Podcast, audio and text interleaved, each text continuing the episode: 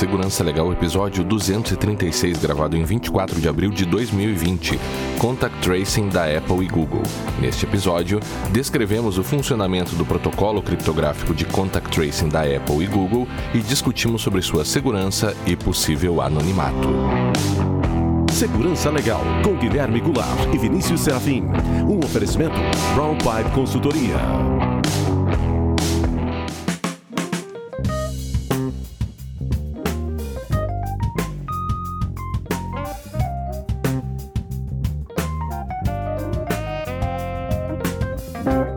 Sejam todos muito bem-vindos. Estamos de volta com o Segurança Legal, o seu podcast de segurança da informação e direito da tecnologia. Eu sou Guilherme Goulart e aqui comigo hoje para explicar este tema do contact tracing. Aqui um, convidamos um especialista para falar sobre o tema que é Vinícius Serafim. E aí, Vinícius, como vai? Eu não sei, cara, se, se eu gosto do termo especialista, sabe? Que hoje, que hoje em dia chama especialista, assim, eu chamo especialista.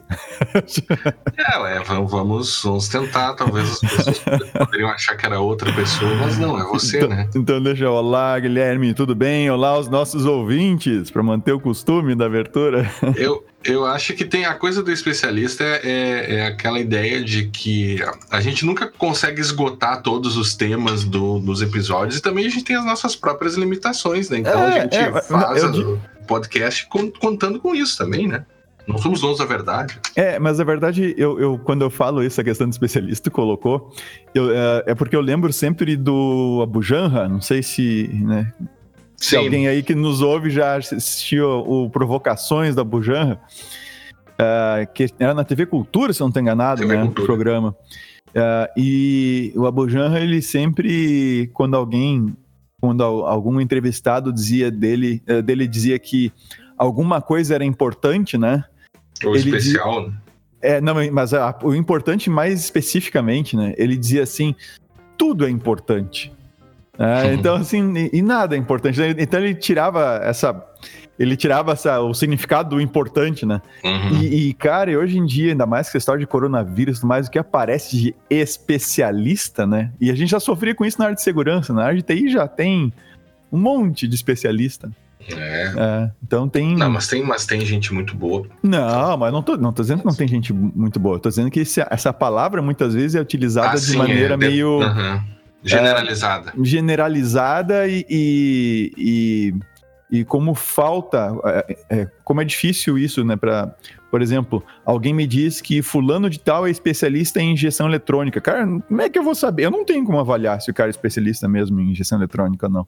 Uhum. É, e e é que aparece especialista em, em tanta área aí, a nossa Bem, inclusive. Mas vamos lá. Vamos, adiante, que eu ainda tenho que dizer que é sempre muito importante, é fundamental a participação dos ouvintes por meio de perguntas, críticas e sugestões de temas. Então, para isso, estamos à disposição de todos pelo Twitter, no arroba segurança legal, pelo e-mail, podcast arroba segurançalegal.com youtube.segurançalegal.com, iTunes e também Spotify. Não se esqueçam que também temos a nossa campanha de financiamento coletivo lá no apoia.se barra segurança legal, onde você poderá encontrar a forma de realizar o apoio ao projeto Segurança Legal e também as recompensas. É, dessa vez, inícios pela questão do tempo, vamos ter que ir direto para o nosso tema principal, a gente está deixando a mensagem dos ouvintes aí para um, um, próximo episódio. Estamos gravando, inclusive, no dia que deveríamos estar publicando. Exatamente. É, e o tema dessa semana foi é, ainda na esteira das questões envolvendo o coronavírus, é, é um grande tema né, que, que tem dominado aí os, os, os debates mais importantes. É, podcasts, televisão, enfim, as pessoas têm falado bastante sobre isso, mas têm falado também diante das, das, das diversas formas de tentar resolver ou amenizar esse problema, e no âmbito da tecnologia, nós vimos duas gigantes né, da tecnologia, Google e Apple, se unindo para realizar ou para propor uma, uma possível solução do chamado contact tracing, que seria, uh, inclusive nós falamos um pouco sobre isso, o Doneda falou um pouco sobre isso no, no, no último episódio, participou ele e o Menck, Fabiano Menck, os professores, né, Danilo Doneda e Fabiano Menck, é, que seriam possibilidades de você usar a tecnologia é, para verificar se alguém é, entrou em contato ou esteve perto de uma pessoa infectada com o coronavírus. Né? É, então, é, essas duas empresas criaram um modelo de contact tracing e o que a gente espera hoje aqui é explicar como isso funciona. E aí, Vinícius, é, o, o, que, no que, que envolve essa questão aí desse modelo do contact tracing criado ou proposto pelo Google e pela Apple? Cara, olha só, é, eles propuseram um, um, protocolo criptográfico, né, como a gente chama.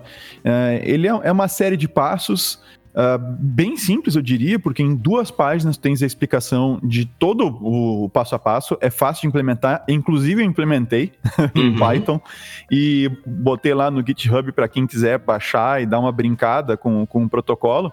É, fiz uma implementação bem simples, assim, olhando e, e, fazendo. Então pode ter alguma coisa errada lá, embora eu tenha verificado um pouco e utilizado com os alunos em sala de aula já o, o código. Pode ser que tenha alguma coisa ainda a ser corrigida lá, mas lá tem a implementação desse protocolo criptográfico. Então, a base desse uh, protocolo criptográfico é um tipo de algoritmo que a gente chama de algoritmo de hash. Nós já falamos sobre isso quando a gente falou há muito tempo atrás no podcast Segurança Legal. A gente gravou alguns episódios sobre criptografia. Então, esse, esse passo a passo Uh, ele cria algumas. Ele, ele gera algumas chaves e alguns identificadores que são utilizados nesse protocolo. Eu não vou entrar nos detalhes matemáticos da coisa aqui, eu vou direto para o que vocês encontrariam lá na página 5 do documento que a gente vai ter compartilhado com vocês, que é o que especifica uh, essa, essa questão do, do contact tracing. Lá na página 5, uh, tem o passo a passo de, de quais chaves são geradas e como isso é gerado. Bom, tudo começa com o seguinte: o, quando você aciona o contact tracing, ativa o contact tracing no seu dispositivo móvel, é muito importante isso, é no dispositivo móvel, porque no computador uhum. não vai adiantar nada. Sim. É, tem que ser uma coisa que esteja com a pessoa. Uh, o sistema operacional, né, o que implementa esse recurso, ele vai então gerar uma chave de rastreamento, que a gente chama de tracing key. Tá? Eu vou traduzir aqui para ficar mais, mais fácil. Usa uma chave de rastreamento. Essa que é chave. DTK, né? Não, é tracing key, é só TK. Ah, tá. tá. Tem o Day é... Tracing Key, que é outra coisa. Isso. Tá. tá. Então ele gera uma Tracing Key. Essa Tracing Key, ela é única uh, e é uh, para, por dispositivo. E ela nunca deve sair do dispositivo. Ela, é, ela tem que ser mantida secreta para sempre. Tá? Uhum. Se essa chave vazar, a gente vai ver depois, se essa chave chega a vazar, você consegue desfazer todo o anonimato da, da brincadeira. Tá? Ou pseudo. É, é o pseudononimato.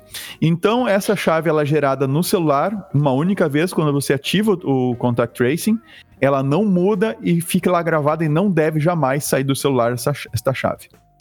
A partir desta chave, tá, é gerado o que se chama, que é o, o, uma, uma outra chave, que é o Daily Tracing Key, tá, que é a chave de rastreamento uh, diário, ou diária, né? Essa chave é uma por dia, então a cada dia nós temos uma chave diferente, tá?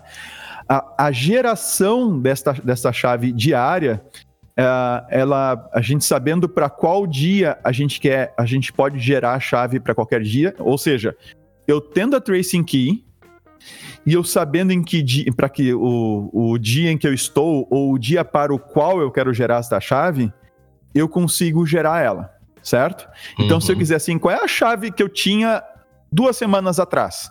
Ah, então a fórmula me permite, a partir do meu tracing key, eu calcular ou derivar a minha daily tracing key, a minha chave de rastreamento diário daquele dia. Deixa eu te fazer uma pergunta. O, o até eu, para poder acompanhar isso aqui, quando a gente estava montando essa pauta, eu anotei essas siglas. Então, se você estiver ouvindo o podcast, né, num ambiente, assim, numa mesa, com papel e tal, Vai anotando. anota pelo menos as siglas, porque a gente vai se referir a elas, e, eu, particularmente, achei bem difícil de lembrar o que, que é cada uma, né? É, Mas é. A, a Tracing Key, ou a TK, a gente poderia fazer uma analogia com a chave privada é, numa situação de criptografia simétrica? É, é, eu, não, eu não gostaria de usar como chave privada porque pode justamente causar essa confusão, confusão com chaves assimétricas, né? É, é, é uma chave secreta. Tá? Eu, eu, não, eu não utilizaria isso por, por uma, uma menção de, é, é de pureza acadêmica ou conceitual para não causar essa confusão. Depois alguém pode vai estudar chaves assimétricas e vai confundir as coisas. Bom, tá. É, então, Você assim, sabe. É, eu, eu diria. É, é, uma chave secreta, tá? É tá. uma chave, é um segredo que tem que ser mantido guardado lá no, no, no uhum. celular. Então, essa chave de rastreamento diário, essa chave de rastreamento diário, ela, ela, ela é calculada para cada dia e você pode, a partir da fórmula de cálculo dela, tendo a tua chave de rastreamento, a tua tracing key, uh, eu vou falar o, a sigla com, a, com, o nome em português, tá? Uhum. Então, usando a tua TK, que é a tua chave de rastreamento única para o teu dispositivo, e o e tu, tu pode escolher o dia para o qual tu quer calcular essa chave de rastreamento diário. Então eu posso calcular no passado, eu posso calcular para o dia de hoje ou para o futuro, se for o caso. Tá? Por passado tem utilidade para o dia de hoje também, para o futuro não tem sentido em calcular dele trace aqui para o futuro, tá? A chave diária de rastreamento para o futuro. Mas basta que se saiba que eu consigo calcular essa chave para o dia que eu quiser, inclusive voltando atrás, tá? Então, é, ela, ela e, e isso é essencial, ela não é randômica no sentido de que é, se eu calcular de novo a chave para o dia de hoje, ela vai mudar. Ela não muda, tá? Porque é calculada em razão do, do dia e da chave de rastreamento, que é a TK, é, que, não, é, que não sofre nenhum tipo de alteração. A partir da, dessa chave diária de rastreamento, que é a DTK, é, é, feito, é feita a geração do que a gente chama de, aí vem a outra sigla, do Rolling Proximity Identifier, tá? que é o identificador de aproximação que ele vai mudando, ele vai rolando, tá? Ele então vai mudar a cada 10 minutos. Tá? Uhum. No protocolo diz que muda a cada vez que muda o MAC address do Bluetooth, mas na verdade, eh, se o MAC address do Bluetooth mudar em menos de 10 minutos, o, o, o, o identificador de aproximação vai ser o mesmo, tá? porque ele é calculado em, em função de duas coisas. Ele é calculado em função da chave de rastreamento diário, a DTK, ok? Uhum. E em relação ao, ao número do slot de 10 minutos do dia. Ah, meu Deus, o que, que é isso? É simples.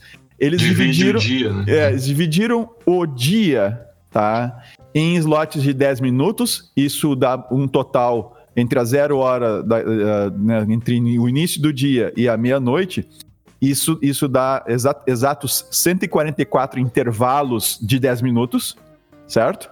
Uhum. E na hora de calcular esse identificador, então, tu usa a tua chave de rastreamento para o dia atual, que é o DTK, uhum. junto com esse número do intervalo de tempo que eles chamam, tá? Que é esse número que vai de 0 a 143, que dá o total de 144. Uhum. Então, agora, neste momento nós estamos gravando, é 10 horas e 9 minutos. O intervalo de tempo que eu estou agora é um número que identifica esse, esse intervalo de 10 minutos no dia de hoje. Ok? Ok. Então, quando eu vou fazer esse cálculo, ele muda a 144 vezes ao longo do dia, esse identificador de proximidade. Ufa! Então nós temos esses três. Esses, essas, essas três, esses três códigos, digamos assim, tá? Uhum. Uh, esse identificador de proximidade é o que o seu celular vai ficar mandando via Bluetooth em broadcasting uh, o tempo todo uh, onde você estiver. É um, é um código, né? Esse RPI é um, um código de 16 bits, é isso? Não, bytes. 16 bytes que ele fica dizendo, ó, tô aqui, ó, Tá esse código, esse código, esse código, para todo mundo que tiver com o mesmo aplicativo rodando, né? E isso é público. Qualquer pessoa que ligar um celular, com, né? Ou Captura. qualquer pessoa que tiver acesso ao, ao protocolo, botar uma antena de Bluetooth numa praça, ela vai ver todos os códigos que estão chegando ali. Todos, Sem...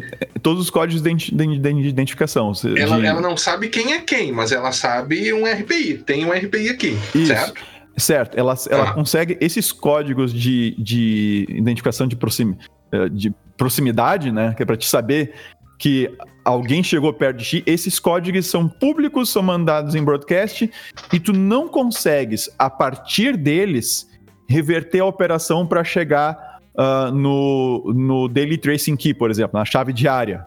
Tu não consegue uhum. chegar nessa chave diária. E o contrário, e, e, adiante também tu não consegue. Tu não consegue, a partir da chave diária, conseguir aquela tracing key, aquela chave, o TK lá, que tá lá no, no, no, uhum. no celular do usuário, tu não, tu não consegue fazer essa, essa reversão. Então. Sim, esses processos de geração de chave são irreversíveis. É, então, a priori, tá? E porque a gente vai discutir os problemas em seguida, a priori, esse identificador de proximidade, como ele vai mudar? Primeiro, ele muda a cada 10 minutos, por uma razão óbvia, tá? Tu consegue saber, eh, se tu, tu sabia onde tu estava naqueles lotes de 10 minutos, uh, então tu sabe que aonde foi o local da tua possível contaminação ou possível contato com alguém contaminado. Uhum. Se fosse um código pro dia inteiro, ia te dizer, olha, tu encontrou esse cara em algum lugar no momento do dia. Então, isso, aqui, isso que facilita para te saber o intervalo ali de 10 minutos em que tu encontrou o cara. Quem tá vendo o, o, os, os, celulares estão que estão recebendo os RPIs, nota, tá todo mundo transmitindo esses identificadores toda hora, tá? Uhum. O seu celular, ele vai ficar guardando localmente, ele vai gravar local todos os identificadores que ele receber tá? Uhum. Então tu tá andando por aí, tá recebendo identificadores de quem tá no ônibus, de quem tá na loja, na padaria, em casa, no trabalho, etc. E ele vai guardando esses identificadores todos. Tá? E se tu, se nós ficamos, eu e tu, Guilherme, juntos na mesma sala por mais de 30 minutos, né, uhum. nós certamente vamos ter pelo menos três identificadores uh, um do outro. Uhum. Tá? Porque a cada 10 minutos vai mudando e eu vou guardando do que aparece de diferente. Uhum. Tá? Claro que, assim, tu, só olhando para o identificador, tu não sabe qual identificador pertence a qual pessoa. No entanto, se eu só ah, me aproximei é, é, de ti num dia, eu vou saber que aquele identificador pertence a ti, obviamente. Né? É, é, é, assim, já chegamos lá que daí começam os problemas, né? Tá. Esse, esse sim é um ponto. Eu, se eu sei que eu encontro que uh, por exemplo se eu tiver uma, uma, maneira essa seria mais, a maneira mais fácil se eu consigo ver ao vivo quais são os identificadores que estão perto de mim neste uhum. momento tá e eu estou numa sala só contigo uh, ou, ou isolado né sim de alguma forma de alguma forma só contigo ou uma outra pessoa eu consigo saber que aquele identificador é teu ou, ou é. Entende? Ou, ou, pertence a alguém que tá daquele nosso pequeno grupo ali, né? Eu uhum, consigo uhum, saber que o identificador pertence àquela pessoa ali, tá? tá. Seria possível, mas a, a, o algoritmo em si não me permite fazer essa identificação, tá?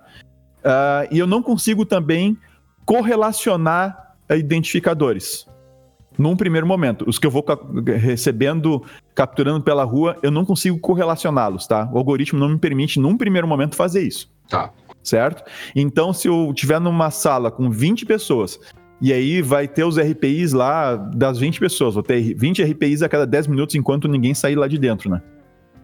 Uh, o próximo RPI de cada um, no próximo bloco de 10 minutos, ele vai ser diferente e eu não vou conseguir correlacionar uh, o RPI do Guilherme, o novo dele, com o anterior dele. Eu sei que é uma daquelas 20 pessoas, mas eu não consigo vincular essa sequência de RPIs. Beleza. Por enquanto. Tá? Bom, o que que acontece?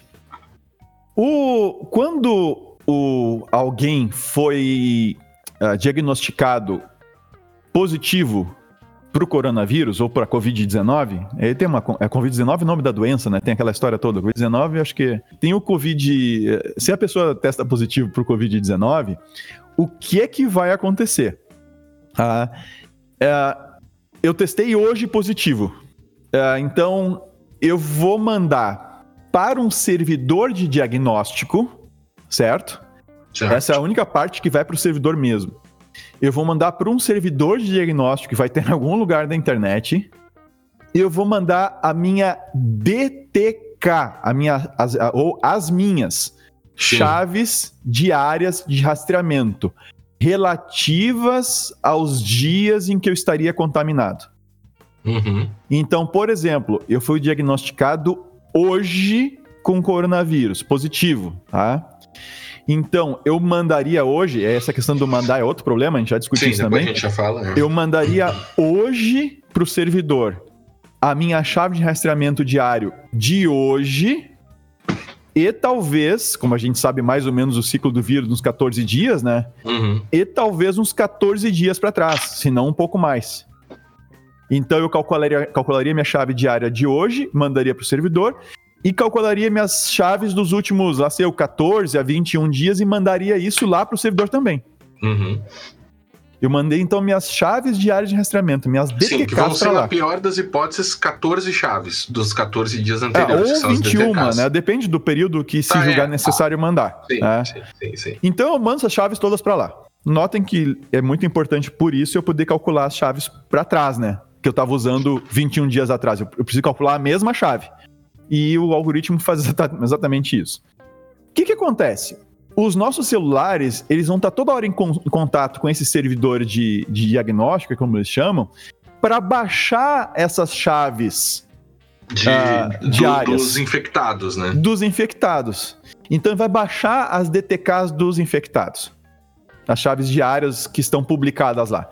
De novo, eu não consigo, a partir da chave diária, eu não consigo saber quem é a pessoa, quem é o indivíduo, não pelo algoritmo, tá? Uhum. Eu não consigo fazer isso. Eu não consigo, a partir da chave diária, de novo, voltar à chave de rastreamento, ok? Certo. Então, como é que eu faço para saber se eu tive contato com alguém contaminado? O meu celular vai baixar da internet aquela chave diária de rastreamento, ou aquelas chaves, né? Vai baixar todas as chaves que estão no servidor. Ele não Uhum. sabe de quem são, então ele vai Sim. baixar todas elas. Ele baixa essas chaves, e aí notem o seguinte: como é que eu calculo, então, a- o, o identificador de proximidade, o tal do RPI? É simples, eu preciso da chave diária de rastreamento DTK. e do intervalo de tempo, que é de Uhum. 0 a 144. Ora, a chave diária agora eu tenho. Eu, tenho a chave diária de, um, de uma pessoa infectada. Não sei quem é, mas eu tenho a chave dela. Eu pego a chave dela e faço o cálculo dos RPIs, ah, de todos os RPIs daquele dia, só variando o de 0 até 143 lá. Uhum. Então, eu consigo derivar da chave diária de uma pessoa contaminada todos os RPIs dela daquele determinado dia. Uhum. E eu, se eu consigo derivar isso, eu calculo todos eles e verifico se eu tenho algum deles na minha base local. Ou, ou seja, será que eu vi um desses RPIs em Uhum. algum momento? E se eu tenho o dos, os, as chaves diárias dos últimos 21 dias do cara infectado, eu posso pegar a chave, a- todas essas chaves dele, calcular todos os RPIs e procurar se eu encontrei esse cara nos últimos 21 dias. Uhum. E aí ele vai me dizer: olha, tu encontrou fulano, tu encontrou fulano, tu encontrou uma pessoa infectada ah, no dia tal a tal hora. Ou Certo. tu ficaste na presença de uma pessoa infectada ah, Por tantos ciclos. por, por tantos blocos de 10 minutos naquele Aham. dia. Ah, ou total de X tempo tu ficou com essa pessoa. Sim. E aí você sabe que você entrou em contato e aí você pode tomar as medidas, né? Pode cuidar dos seus sintomas ou coisa parecida. Então, esse é o funcionamento do algoritmo. Em tese, Relativamente simples, né? sim, cara, que é ah, Elegante, uma solução elegante. elegante, exato. É uma solução elegante, tá? É, todo esse processo está descrito nesse documento e está implementado lá no, numa, vamos chamar de prova de conceito que eu botei lá em Python, ah, que implementa todo esse protocolo. É, então, Vinícius, eu- acho que a gente pode, é, vista, visto essa, essa- esses aspectos técnicos, enfim, a própria. ah, o- o- as pessoas que quiserem podem ir lá no GitHub, olhar o teu código, de repente tu vai eh, gerar um vídeo aí para dar mais informações técnicas, Aham, os servidores usados, enfim, tem outras coisas aí também, né, né, aham. nessa prova de conceito.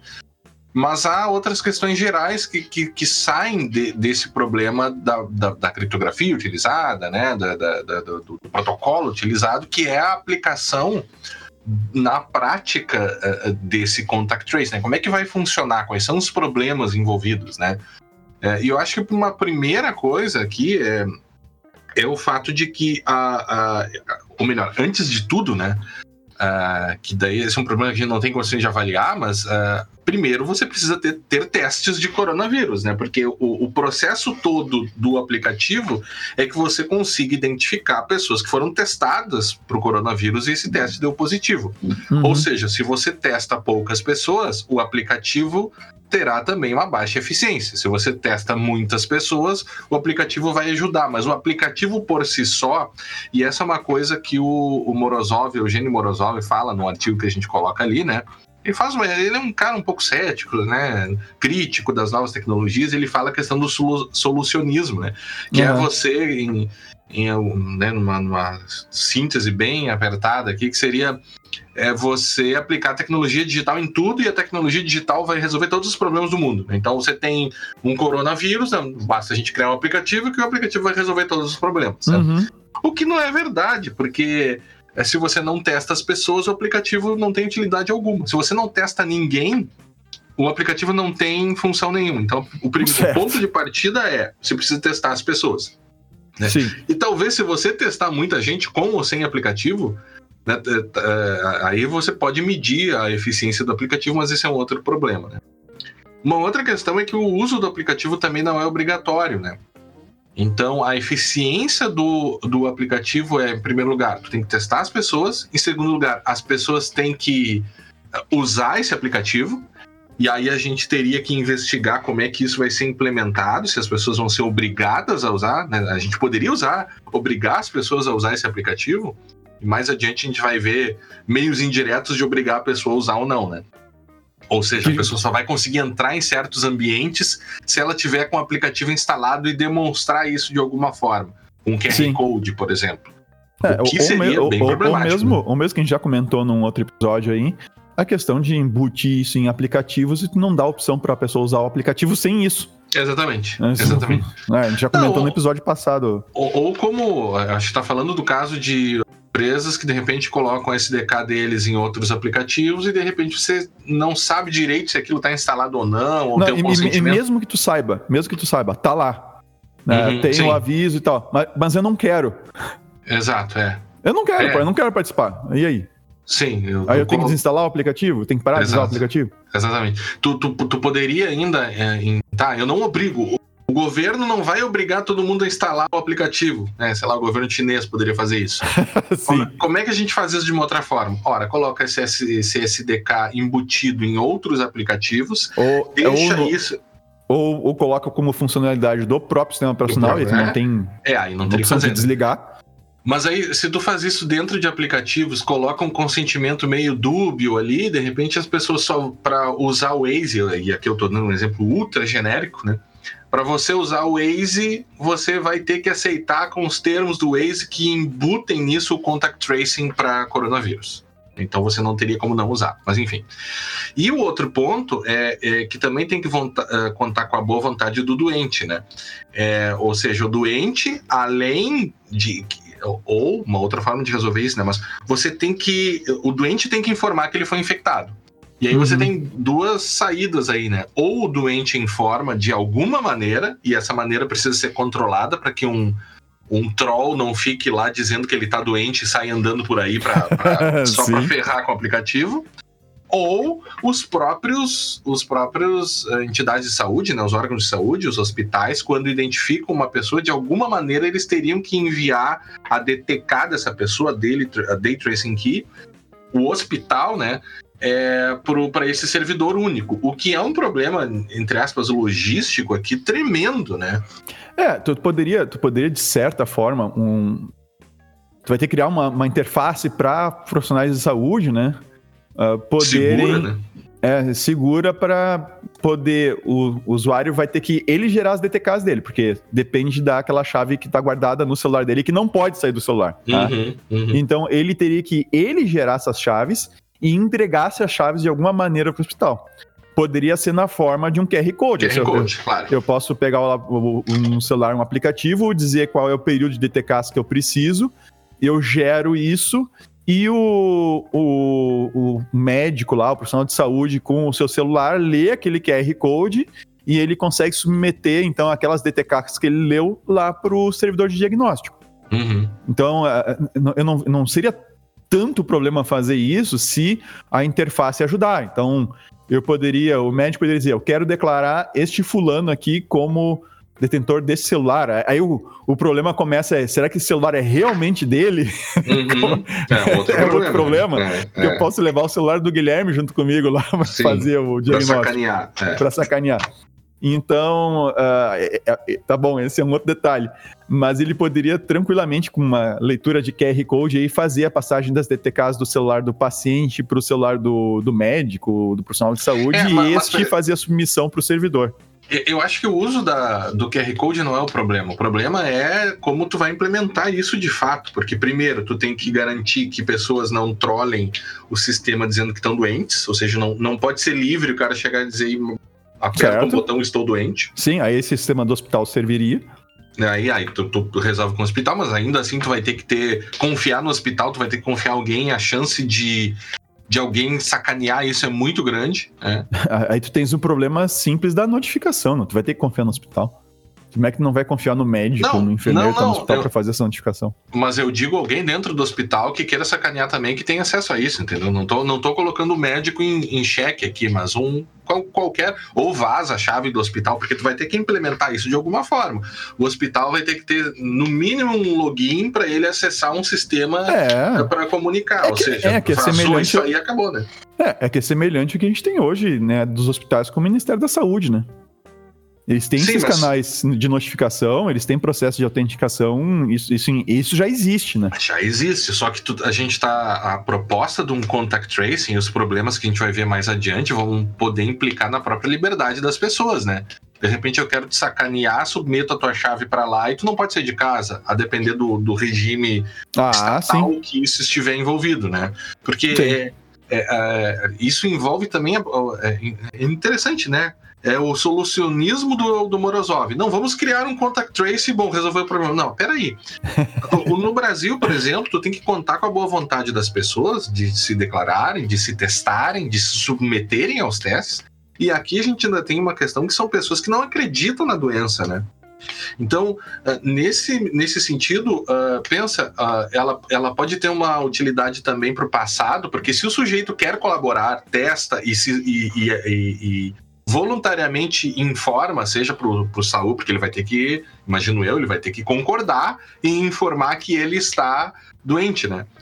Isso vai servir para o passado, porque se o, se o sujeito for é, bem intencionado, ele vai ficar em casa e não vai sair de casa, certo? Uhum, sim. É, então, nesse caso, para o futuro não vai ter mais utilidade. O cara está em casa mesmo, ele não vai voluntariamente, sabendo que está doente, se relacionar com outras pessoas. Isso uhum. do sujeito bem intencionado, porque a gente viu notícias aí do cara que sabia que estava infectado e foi para uma festa ou foi para um churrasco, né? É casos assim absolutamente extremos. É, é, muito difícil, a tecnologia tem, tem muito pouca utilidade, né? E, e aí, Vinícius, eu acho que a gente pode falar sobre como, como é que a gente resolve isso. A primeira seria obrigar as pessoas a usar o aplicativo. A gente já disse, né? O Estado poderia obrigar a Google é, e, e fazer Facebook... o que a China fez. Sim, você tem um problema de liberdade. É, não, grande, sem né? dúvida. Não estou dizendo que a gente tem que fazer. Não, tô, não eu estou dizendo como resolve. Eu não estou dizendo que é bom. Eu não estou dizendo que deve. Eu acho que não deve, de jeito nenhum. Mas Sim, eu seria... tem, tem que respeitar a liberdade das pessoas. Mas lá na China, cara, tu tem que ter e acabou, fim de papo, né? E a gente tem, e a gente tem acesso à geolocalização do teu aparelho, não, é, não, é, não é, assim, é, é, muito longe desse... O contact tracing é, é, uma proposta interessante na sua base, no seu fundamento, tá? Porque ela, ela, a ideia é preservar o anonimato das pessoas e, e permitir que a gente possa saber se teve em contato um com o outro. Uhum.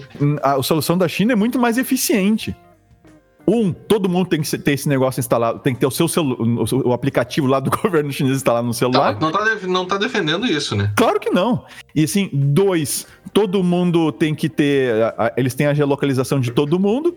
E três, se, se alguma autoridade de alguém te encontrar, ou mesmo tu tá no ambiente público e tal, lá tu vai ter que mostrar o teu QR Code, se aparecer uma luz amarela ou vermelha, tu tá lascado. Uhum, é, uhum. E, então, vermelho, se a autoridade te pega na rua, não sei se é multa ou prisão, lá sei eu o quê. É, mas é, é, é, eu tô falando assim, tecnicamente, a solução da China é muito mais eficiente, mas eles não têm preocupação nenhuma com liberdade.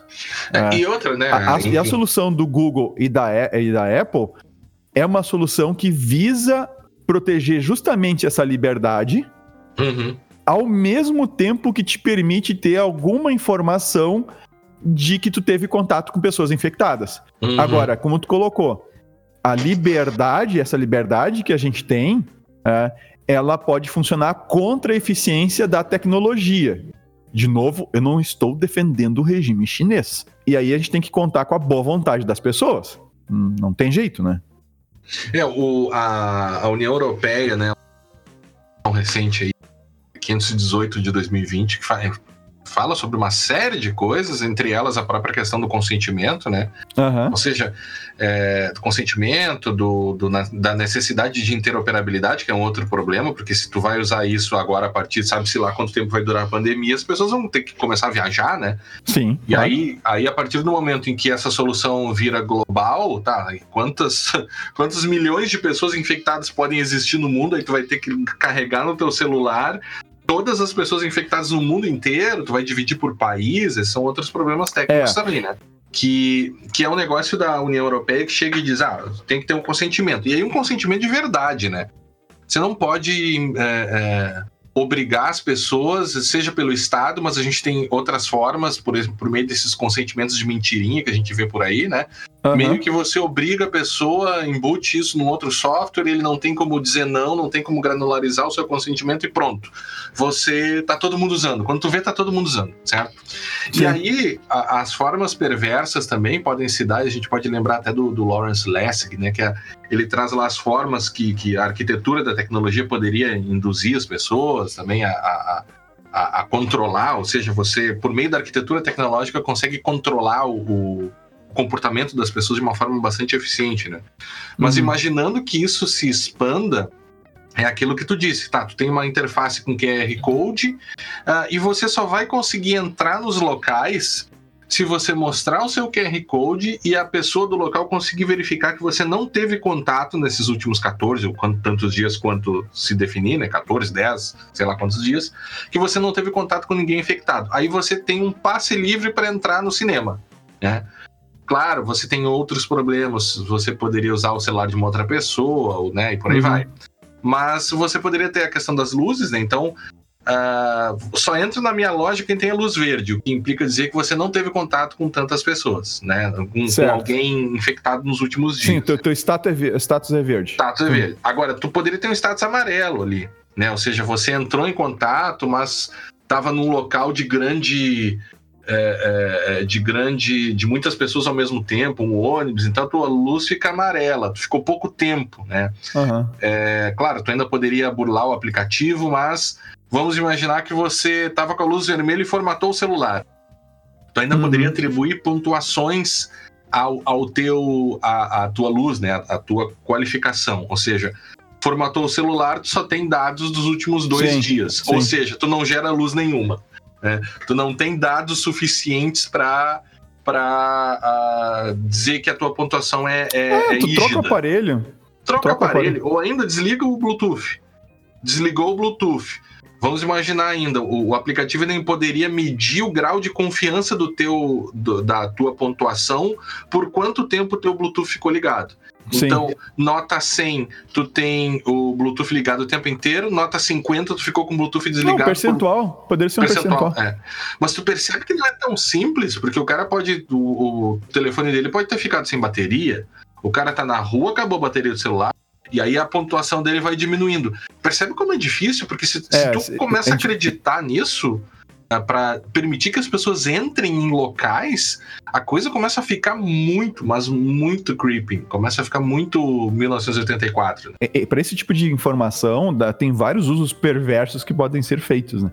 Uhum. E a gente está citando isso aí, que a gente fez algum, um, a gente fez um exercício de, né, uhum. uh, como é que a gente como é que a gente poderia uh, fazer mau uso desses recursos. E, de fato, é, isso tudo que tu colocou, questão de embarcar em avião. E, e olha, não dá para descartar que a gente não vai ter algo, algo assim no futuro, né? Dependendo, a gente não sabe qual, é como, qual, é que, que contornos que essa pandemia vai tomar definitivamente aqui no Brasil, né? A, é, é um... a, gente ainda está aguardando a questão do qual é o pico, qual é o tamanho desse surto, qual é o tamanho do problema. A gente, a, tem gente que compara com os números da Espanha que não são bons. O que, então, o, que gente... os, o que, os, comentadores têm dito é que uma vez que não, não é só sobre o contact tracing, mas sobre medidas de controle que envolvam tecnologia, né, e vigilância, porque é disso que a gente está falando.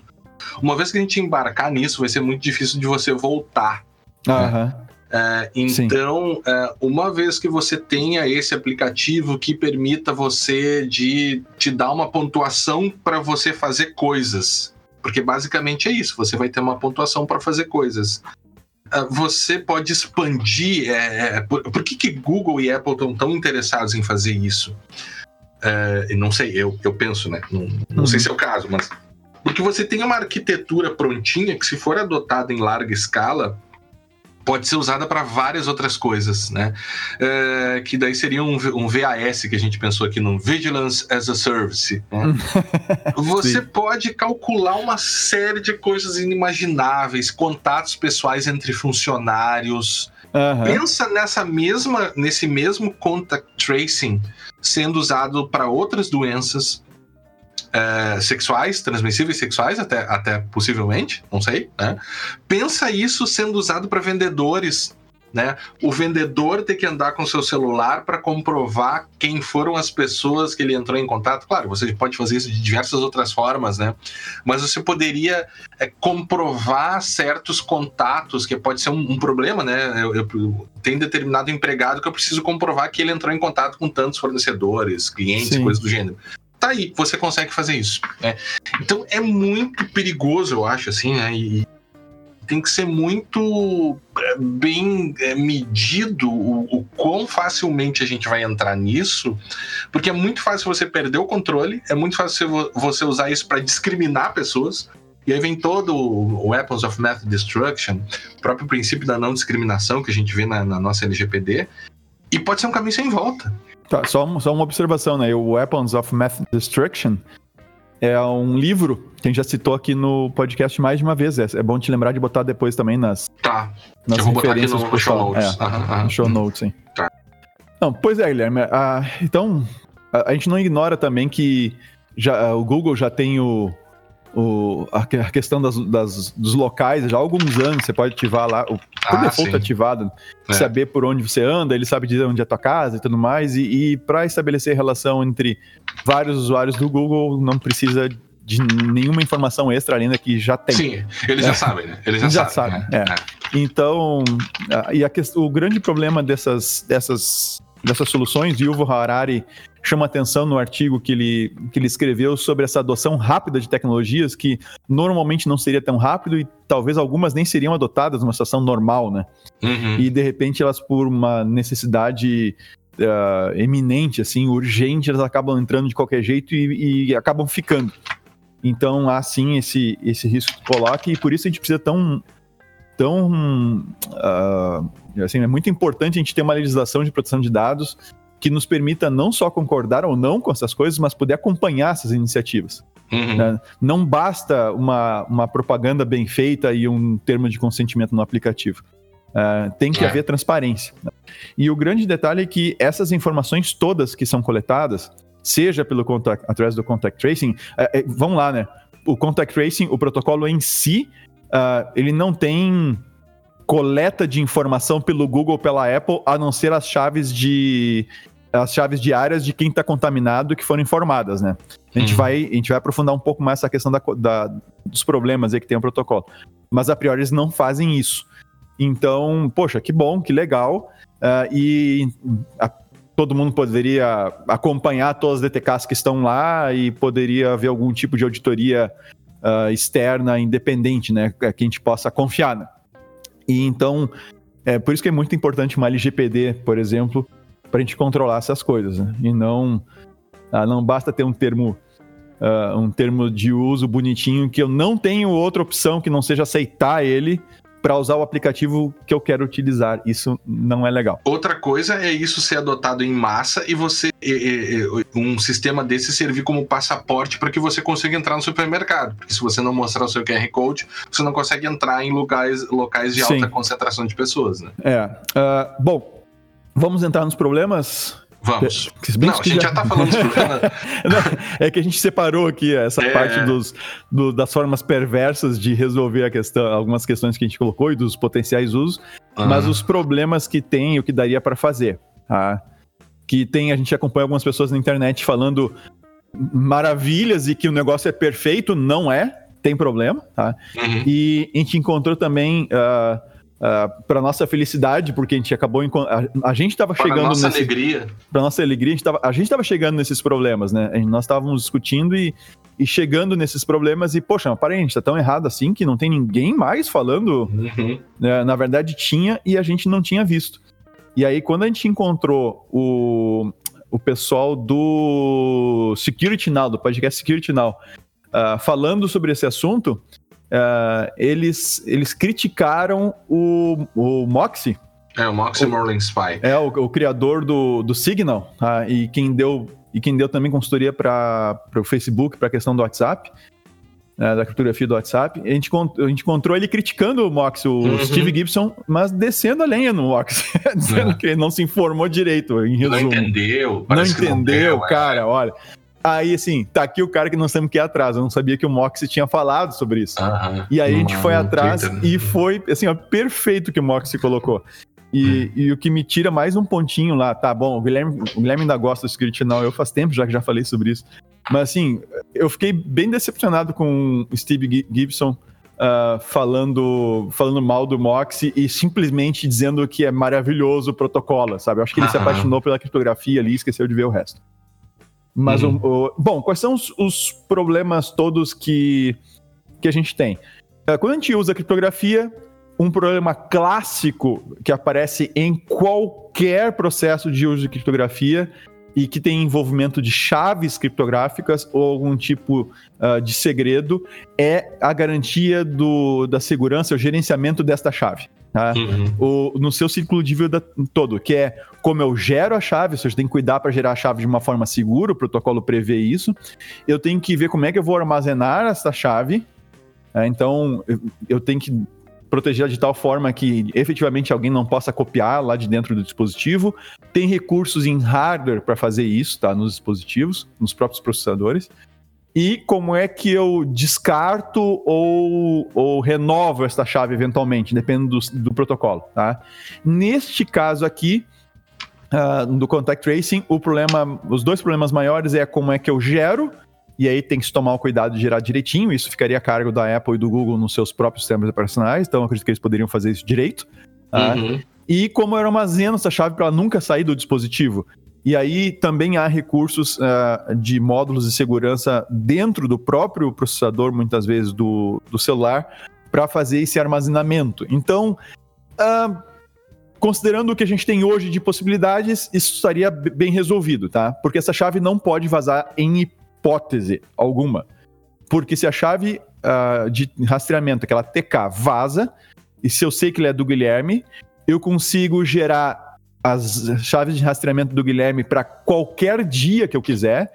Consequentemente, eu consigo gerar todas as chaves de proximidade, os identificadores de proximidade do Guilherme para todos os dias, e eu consigo, se tiver vários identificadores do Guilherme que eu guardei coletei por aí, eu consigo saber onde o Guilherme esteve. Ah. E, e, com quem? E com, se eu tiver a chave de outras pessoas, eu consigo dizer com quem. Ah, não, então... eu pego o celular do, do Vinícius, né? É, eu, eu sei chaves de algumas pessoas. Eu poderia saber, talvez, que ele esteve com fulano e cicrano. É, exato. E exato. talvez ele não deveria ter estado com fulano é. e cicrano. Pensa, pensa no seguinte: isso usado por questões políticas. Já pensou? O cara descobre que o aliado dele teve por tantos ciclos com um adversário político e. Exato, é. Claro é. que o Google sabe essas coisas. O Google né? sabe essas coisas. Sabe, poderia usar, mas de repente. A Apple tá jogando... potencialmente também. É, mas tu tá jogando isso para que outras, outras é. plataformas é. muito facilmente também consigam fazer. É, aí, aí é o seguinte, então esse é o primeiro problema, tá? Uh, o, a questão de identificação, a gente já comentou um pouco, o RPI, aquele identificador de proximidade, ele sozinho não identifica, tá? Uh, a não ser que eu consiga uh, estar só com aquela pessoa fisicamente, eu sei aquele RPI daquele momento, mas eu não consigo saber que é ela. Agora, se eventualmente uh, ela dá Covid positivo, o, a chave diária dela de rastreamento vai parar no servidor, eu consigo baixar essa chave diária eu calculo todos os RPIs e eu sei que aqui, um desses RPIs que eu calculei, eu sei que é aquele que eu estava junto com o Guilherme naquele dia sozinho na sala tal. Tá? Aí eu consigo saber que todos os RPIs que, que, que, essa chave aqui diária é do Guilherme. E eu poderia então uh, uh, saber quais RPIs são do Guilherme do dia inteiro que alguém viu, por exemplo. Para eu conseguir fazer essa, essa identificação de por onde o Guilherme andou e eu e nos lugares que eu não estava, tá? Eu preciso coletar RPIs em outros locais ao mesmo tempo.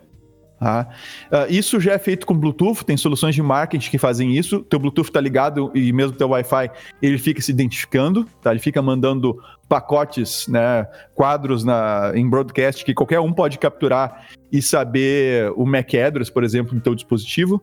Muito embora algumas plataformas tentem randomizar esse MAC address, né, para que isso não aconteça, tu ainda assim tu tem um conjunto de redes que o celular, redes Wi-Fi, por exemplo, que o celular conhece, e isso é praticamente único, tá? Depende do número de redes que ele já se conectou.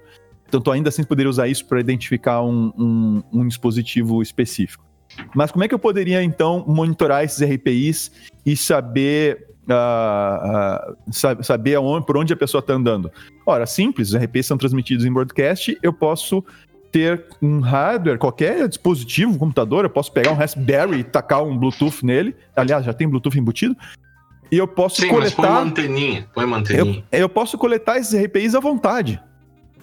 Eu posso coletar ah, esses gente, RPIs à vontade. O, o, o, pessoal, o pessoal começa a falar e fazer as ferramentas atuais que fazem isso. Gente, a, a gente acompanhou um projeto há uns 15 anos atrás que já, já tentava fazer já fazia efetivamente isso para fins comerciais, né? É, não, é, não, é, nada absolutamente novo, é Não, não, pelo contrário. É. Então, assim, tu tens. Uh, tu tens essa, essa possibilidade, então a coisa não é. Ela é. O, no protocolo em si, ela é anônima, mas explorando uh, potenciais. Uh, assim, explorando possibilidades de coleta de informação no ambiente, isso se torna uh, cada vez mais viável identificar alguém. Eu poderia implementar, por exemplo, uma, uma porta que no meu negócio que não permita que pessoas infectadas entrem, que estejam utilizando esse, esse sistema, tá? É ultra simples. E aqui eu não estou dando ideia, tá? Não vamos implementar esse negócio. Ou eu, score, né? Pode ter um tipo, tipos de score. Eu posso, é, eu posso, por exemplo, ter uma porta que você entra que obriga para entrar uma pessoa por vez eu posso ter uma antena de Bluetooth ali eh, com uma sensibilidade extremamente baixa para pegar somente o RPI daquela pessoa que está naquele momento na frente do sensor. E eu pego aquele RPI e instantaneamente eu, eu, eu tenho uma lista de, minha, de DTKs, né? De pessoas infectadas atualizadas, né? Porque eu baixei da internet isso, do servidor de diagnóstico, e eu posso conferir se aquele RPI uh, ah, de repente pertence a alguma chave, uh, a chave diária de hoje, né? uh, que foi dada como infectado. Tá? Esse é uhum. um potencial uso que eu poderia, que eu poderia fazer. Tá? Então é o seguinte: uh, o outro problema que a gente tem é com relação a, a, a quando o DTK é comunicado, tá? Porque, e, e possi, possível ataque de replay. Então, que, que, o primeiro problema que pode acontecer é o, o, eu fico sabendo que, que, tu, que o Guilherme esteve infectado ontem, tá? Eu tenho detectado o Guilherme de ontem. Uhum. Então eu posso pegar esse, essa chave de área do Guilherme e eu posso gerar todos os RPIs para o dia de ontem. Uhum. Certo? E aí eu posso sair na rua uh, hoje fazendo broadcast dos RPIs do Guilherme. Uhum. Dá para esculhambar com o sistema. Sim. Se eu fizer isso, os celulares que vão encontrar esse RPI, eles vão receber e vão armazenar. Eles não têm como saber que esse RPI é de ontem. Tá? A não ser que uh, a não ser no, no momento em que o, o celular recebe esse RPI, ele baixou a DTK do Guilherme de ontem, aí ele calculou essas, uh, essa, essas, esses RPIs que o Guilherme. Uh, do Guilherme de ontem, né? Uhum. E ele vai bater. Opa, eu vi, se, eu vi o Guilherme ontem. Só que ele recebeu o RPI hoje. Eu falsifiquei uhum. isso. Eu mandei hoje o RPI do Guilherme. E aí, para ele saber que ele está sofrendo um ataque de replay, o único jeito é quando ele recebe o RPI, que está coletando no broadcast lá, que está acontecendo fisicamente no local, ele vai ter que guardar junto uma informação dizendo a hora e o dia que ele recebeu aquele RPI. Uhum. Então, eu tentei sacanear o sistema, mandei o RPI do Guilherme infectado de ontem. O teu celular recebeu, o celular de uma outra pessoa recebeu isso, gravou uh, o RPI com a data. Eu tô vendo o RPI hoje, no dia 24 de abril. E aí, ele pega a DTK de ontem, calcula, vai conferir e, opa, esse DTK é do dia 23. E eu vi isso aqui no dia 24, alguém fez um ataque de replay, eu vou descartar esse negócio. Ah, então, essa é uma coisa. Outro problema que tem é, se o Guilherme foi dado como infectado uh, no dia de hoje, por exemplo, e ele manda, ou mesmo outro dia, mas chegou no dia de hoje e virou a meia-noite, né? Pro, pro dia de hoje, e o Guilherme já manda a chave diária dele pro servidor de diagnóstico, uh, aí o problema é gigantesco. Por quê? Eu pego a chave do, do Guilherme diária, a diária do Guilherme agora de manhã, certo? E certo. a partir dela, eu consigo gerar todos os RPIs para o restante do dia e, e, fazer broadcast deles no horário certinho ao longo do dia de hoje. Então, se, se acontecer essa revelação de uma DTK de um paciente infectado antes de fechar zero horas do dia, daquele dia, é praticamente é, é impossível tu descobrir um ataque de replay.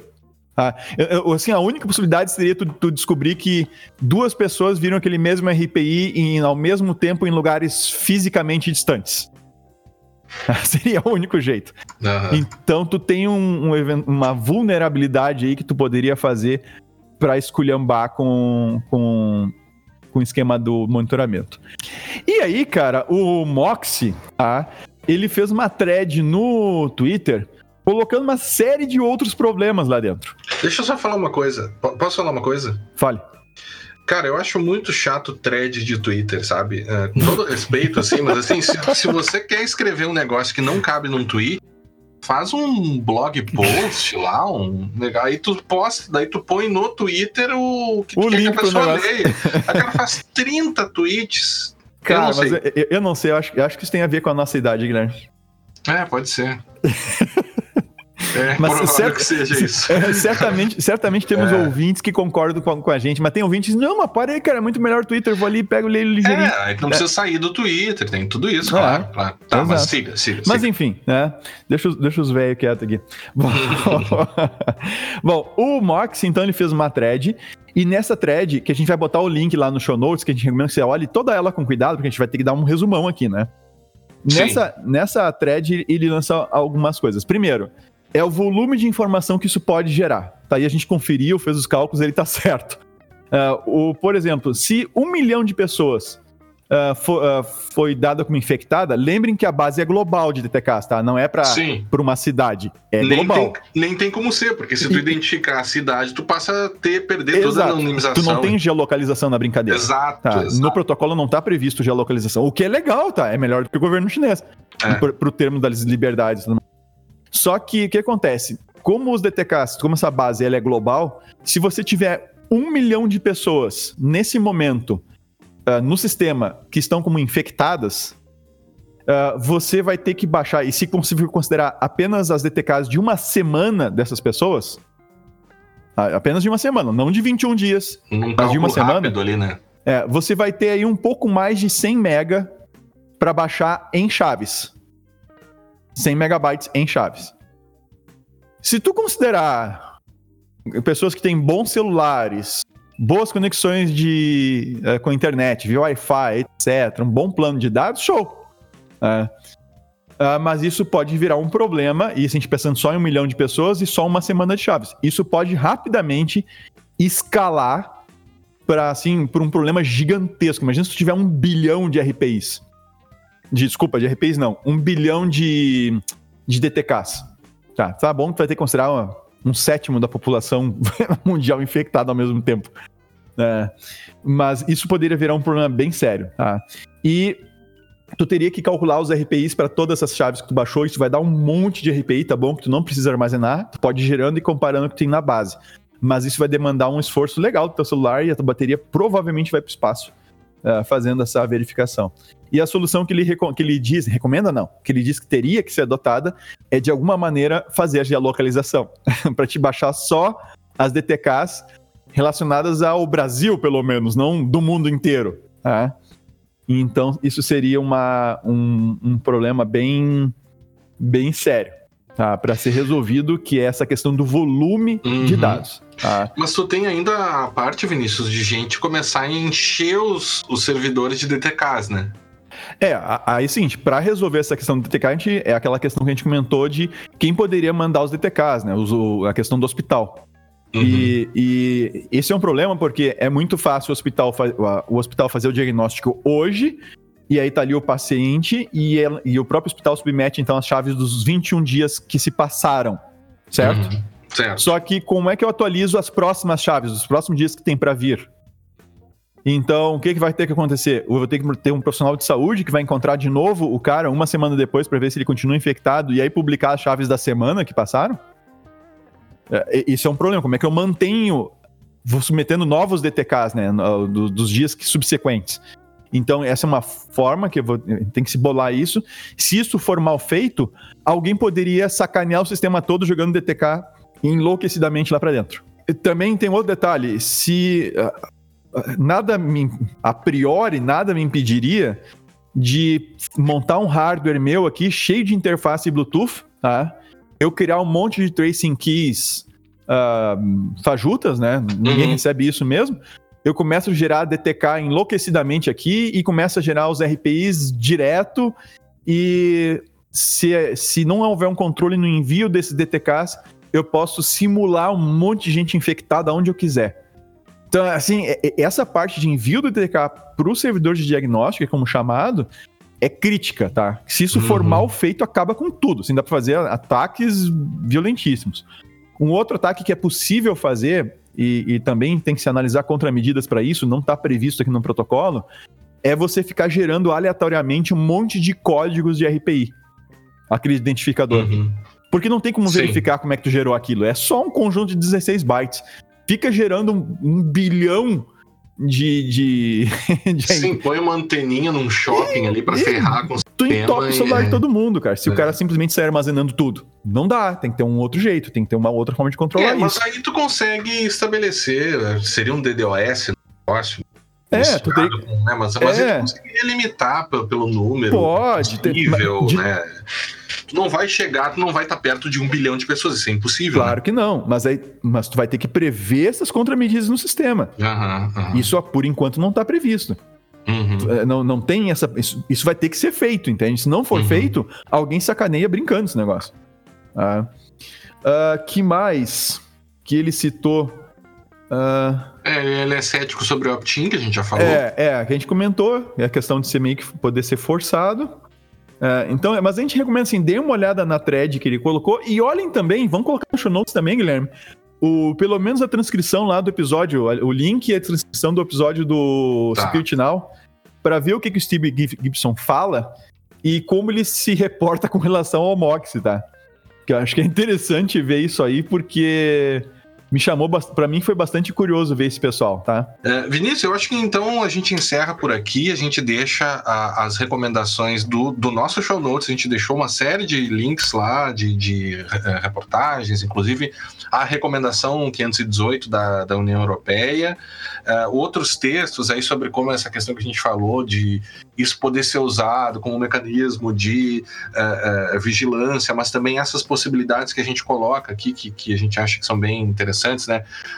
pode ser usado com estigmatização das pessoas, pode ser usado como passaporte para você fazer uma série de outras coisas, ou pode servir como um sistema de vigilância as a, as a service para quem queira usar isso para finalidades as das mais absurdas possíveis.